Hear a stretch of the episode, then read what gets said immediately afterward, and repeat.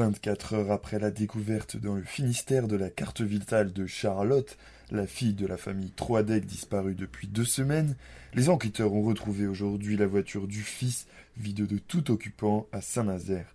La voiture, une Peugeot 308 gris clair, qui était activement recherchée par les enquêteurs, a été découverte dans la matinée, a indiqué à l'AFP le procureur de la République de Nantes, Pierre Sénès.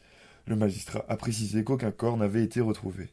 La voiture était garée parmi d'autres véhicules sur le parking d'une église, près de la zone portuaire de Saint-Nazaire, ont constaté les journalistes de l'AFP. En fin de matinée, des policiers étaient sur place, dont des membres de la police technique et scientifique qui ont effectué des relevés. Selon les premières constatations, ils n'ont rien sorti de la voiture du jeune homme de 21 ans, et à la mi-journée, une grande bâche noire a été déployée sur le véhicule, qui a été ensuite embarqué sur la plateforme d'une dépanneuse, escortée par deux motards de la police.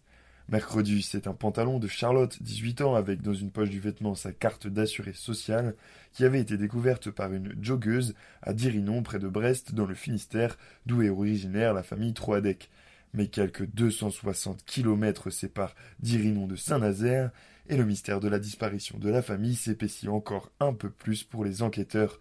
Ces derniers effectuent leur investigation dans le cadre d'une information judiciaire ouverte contre X pour homicide volontaire, enlèvement et séquestration.